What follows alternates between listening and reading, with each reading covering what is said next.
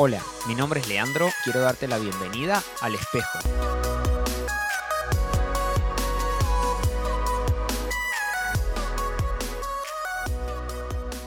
Hola, ¿cómo están?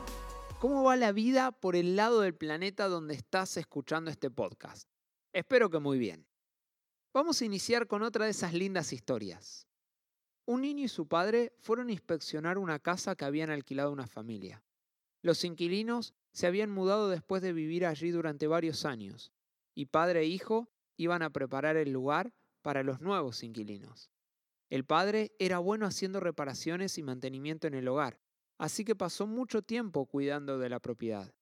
El pequeño de 10 años nunca olvidaría lo que vio cuando entraron a la casa ese día. Era un desastre. Basura por todas partes, las alfombras y los pisos manchados, los baños sucios, las paredes incluso tenían agujeros y garabatos. El pequeño era parte de un hogar de siete hijos, así que estaba familiarizado con el desorden, pero nunca había visto algo así. Lo que lo empeoró, en su mente, fue el hecho de que el padre, por la bondad de su corazón, había dejado que la familia viviera allí con un alquiler más bajo. El papá evaluó silenciosamente el desastre, tomó nota de lo que había por hacer y comenzó a trabajar. La ira del joven hervía tanto hacia la familia como hacia su padre. ¿Por qué no los persigues? exigió con exasperación. Ya sabes a dónde se mudaron. Anda tras ellos. Hace que paguen por todo esto. El padre se mantuvo en silencio mientras caminaba por la casa y escuchaba las quejas. Luego, con calma, respondió. Ellos sabían qué hacer. Ellos aceptaron cuidarla y limpiarla pero tal vez algo ha sucedido en su familia. No voy a dejar que me arruinen el día. Estaba aturdido, estaba molesto. Ya habían arruinado su día, sin mencionar el del hijo.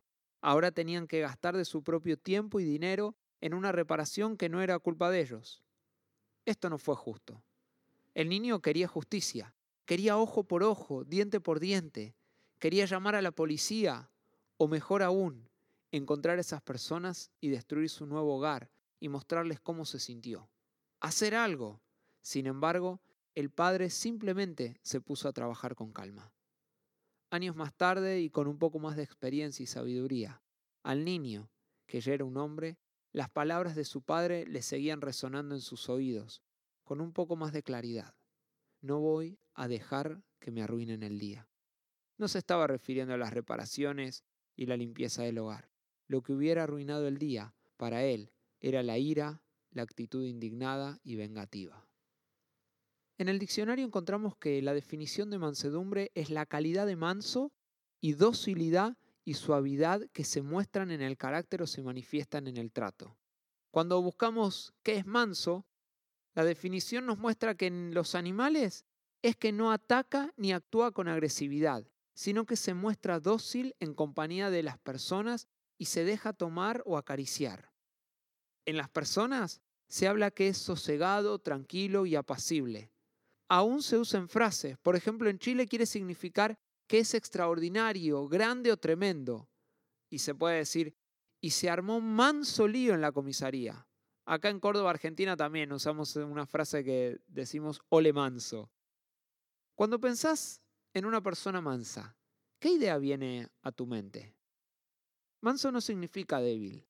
La mansedumbre no significa no tener emociones o ser tímido. Implica estar a cargo de la emoción y canalizarla en la dirección correcta para el propósito correcto. Nos permite hacer lo correcto a través de la práctica de nuestro servicio y nuestras obras. Hablar y hacer cosas antes de pensarlo son probablemente dos de las debilidades que ocurren con más frecuencia en los seres humanos. Y una de las consecuencias de esto es que se dicen y hacen cosas de las cuales uno se arrepiente poco después de que ocurran, cosas que dañan a uno mismo y a otras personas. Los que tal hacen carecen de mansedumbre. La mansedumbre hace que una persona considere sus acciones antes de actuar. Por esa razón, todo lo que dice y hace será dicho y hecho de una manera completamente diferente de como si hubiera actuado impulsivamente, y muy a menudo dejará de hacer por completo lo que había pensado realizar o decir. La Biblia nos da una idea de cómo funciona. Dice, recuerden esto, queridos hermanos, todos ustedes deben de estar listos para escuchar. En cambio, deben ser lentos para hablar y para enojarse. La mansedumbre no tiene que ver con no hacer nada, con dejar que me hostiguen, se burlen, sino es actuar de manera oportuna en el momento correcto. Una persona mansa no es alguien que nunca muestra enojo, sino alguien que nunca permite que su cólera salga de control. La mansedumbre nos permite estar tranquilos y atentos para poder ayudar a la otra persona de la manera correcta, conforme a lo que Dios obra en nosotros, y asimismo actuar en el momento oportuno para que nuestras acciones tengan el mejor resultado posible.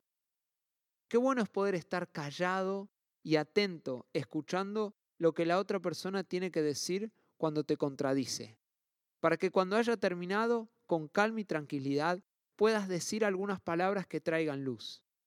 Hay un proverbio en la Biblia que dice, con larga paciencia se aplaca el príncipe, y la lengua blanda quebranta los huesos. Jesús es el ejemplo supremo de alguien manso. Cuando quería probarle, escuchaba y daba una respuesta justa. Pero cuando veía injusticias, como en el templo donde estaban haciendo negocios, actuaba con determinación. Su mansedumbre se vio reflejada en las horas previas de la cruz, cuando se burlaron, lo acusaron, azotaron, escupieron, le pusieron una corona de espinas, pero él no dijo nada. Murió por vos y por mí, para que tengamos vida. Ser mansos es desear hacer lo justo y esforzarnos por ser más como Jesús en nuestro caminar y hablar. Ser manso es pedir consejo a Dios en todas las cosas y recordarlo siempre. Ser manso es ser bondadoso y elegir no ofenderse ni albergar resentimiento. Ser manso es ser indulgente y compasivo. Ser manso es ser humilde y enseñable. Pero quizás, lo más importante, ser manso es ejercer un completo autocontrol. Que tengas una gran semana. Dios te bendice.